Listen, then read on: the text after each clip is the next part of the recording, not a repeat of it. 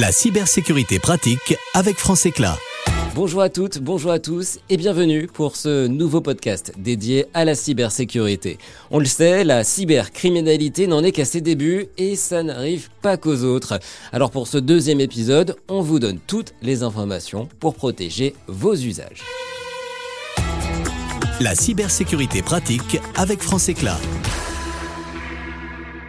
Une fois encore, partons d'un cas concret pour comprendre les enjeux de la cybersécurité et surtout d'une bonne prévention. Cette histoire est arrivée donc à un bureau de design euh, dans la mode. Les hackers avaient envoyé un mail qui générait un fort intérêt auprès du personnel qui faisait déjà des compétitions de running à l'interne et donc ont envoyé des offres magnifiques sur des baskets et de matériel de running. Les salariés du coup se sont fait avoir et ont cliqué sur ce mail qu'ils ne connaissaient pas, ce qui a permis aux hackers de rentrer dans le réseau interne et d'aspirer l'ensemble des données de l'entreprise et organiser d'ailleurs ensuite un faux rançonning pour récupérer encore plus de données en plus de l'argent. Alors comment éviter que cela ne vous arrive à vous? Eh bien la réponse avec nos deux experts, Philippe Gaillard et Guy-Philippe Goldstein. Bonjour messieurs. Bonjour. Bonjour. Quand on parle de sécurité, la première chose à laquelle on pense, c'est le choix des mots de passe. Que nous conseillez-vous Guy-Philippe Alors c'est une question qui est vraiment essentielle. Parce qu'il y a encore beaucoup d'attaques qui ont encore lieu tout simplement parce qu'on a retrouvé votre mot de passe. Et pour un criminel, c'est très facile. Si vous utilisez 1, 2, 3, 4, 5, 6, Azerty, Loulou, Doudou, Bonjour, Soleil, une ville, un prénom, hein, ben, tout ça, c'est comme si vous n'aviez pas de serrure sur votre porte. Tout le monde peut entrer. Pareil, si vous utilisez une combinaison d'un prénom, et d'une date d'anniversaire de l'un de vos proches. Aujourd'hui, avec Facebook, LinkedIn, Twitter, c'est très facile de les retrouver. Et à nouveau, c'est comme ouvrir grand les portes de vos magasins à vos cambrioleurs. L'expérience montre qu'il vaut mieux se constituer un réservoir de mots de passe robuste et ne pas les changer trop souvent. Le changement de mot de passe pousse avec le temps à l'affaiblissement des mots de passe. Du coup, euh, Philippe Gaillard, que faire? On peut utiliser des gestionnaires de mots de passe. Ce sont des coffres-forts que vous installez sur votre ordinateur. Il y a plusieurs produits qui passent, Dashlane, OnePassword et quelques autres. Mais même là, il faudra créer un mot de passe. Alors comment on s'y prend? Plusieurs méthodes. On peut retenir là où les premières lettres de chaque mot composant une phrase bien sûr une phrase qui vous est unique. On peut aussi utiliser les sons de chaque syllabe qui se transforment en lettres ou en chiffres. Par exemple, j'ai acheté deux cadeaux pour 100 euros peut s'écrire j'ai acheté deux KDO pourcentage euros. On peut aussi prendre trois mots au hasard et les combiner. Par exemple, bière, lampe, fusée. Et même créer sa propre méthode en mélangeant un peu tout cela, par exemple. Enfin, il ne faut pas utiliser le même mot de passe sur tous les sites et il ne faut pas l'écrire sur un post-it près de votre ordinateur. Si quelqu'un vient, c'est la meilleure manière de vous faire voler documents et données. À propos de la messagerie qui est devenue incontournable dans notre quotidien, quels sont les pièges à éviter et les bonnes pratiques au contraire à respecter? Alors, pour l'accès à la messagerie, si c'est possible, en plus d'un mot de passe robuste, utilisez un outil d'authentification multifacteur. Alors c'est quoi? Par exemple, quand vous vous connectez à votre messagerie depuis un nouvel endroit, on peut vous demander de le confirmer via un message sur votre téléphone mobile que vous avez associé à votre compte de messagerie. C'est aussi simple que ça.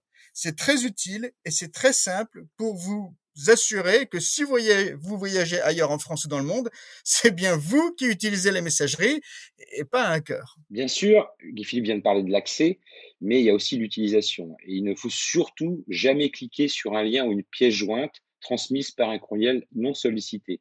Quelqu'un que vous connaissez pas, ce qui tombe par exemple en spam. C'est comme si un inconnu frappait à votre porte et vous demandait de vous prêter les clés de sa voiture. Un clic peut avoir le même effet. Donc si un lien ou une pièce jointe paraît suspecte, on interroge, on rappelle, mais surtout on ne clique pas.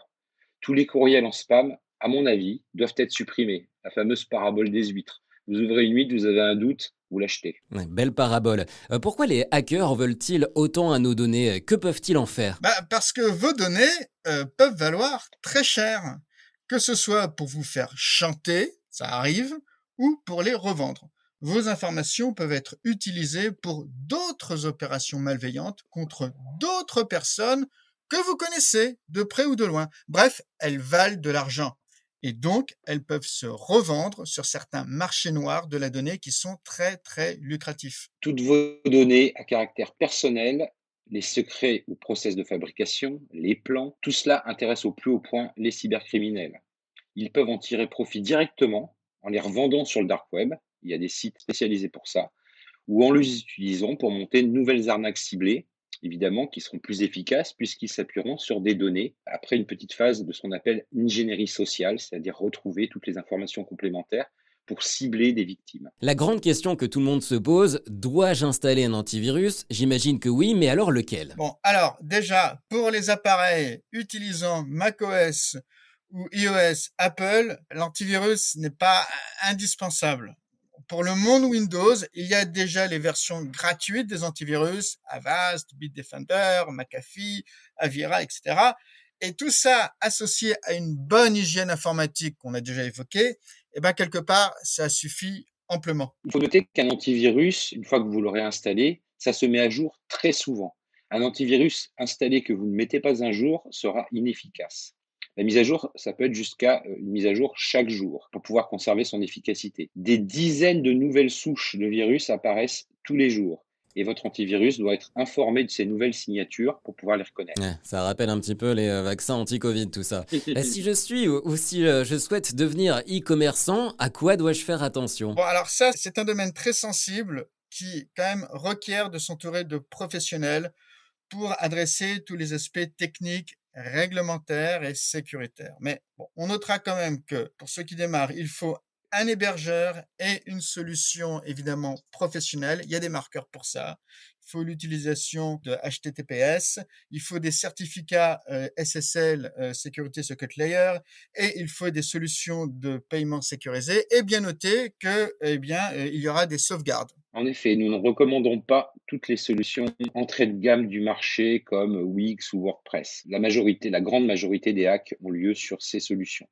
Pour commencer le e-commerce avec un petit budget, il vaut mieux ouvrir des boutiques chez les grands e-commerçants, Rakuten, Cdiscount, Amazon, eBay, qui vous apporteront une sécurité et un respect du réglementation euh, le plus abouti. Philippe Gaillard, Guy-Philippe Goldstein, merci beaucoup pour euh, ces précisions. Si on résume, il faut choisir un mot de passe fort et ne pas forcément le changer trop fréquemment, prendre un peu de temps pour euh, organiser le filtrage de sa messagerie et ne jamais consulter un message en spam et choisir enfin une solution e-commerce qui intègre de bonnes pratiques en termes de sécurité de l'hébergement et des paiements.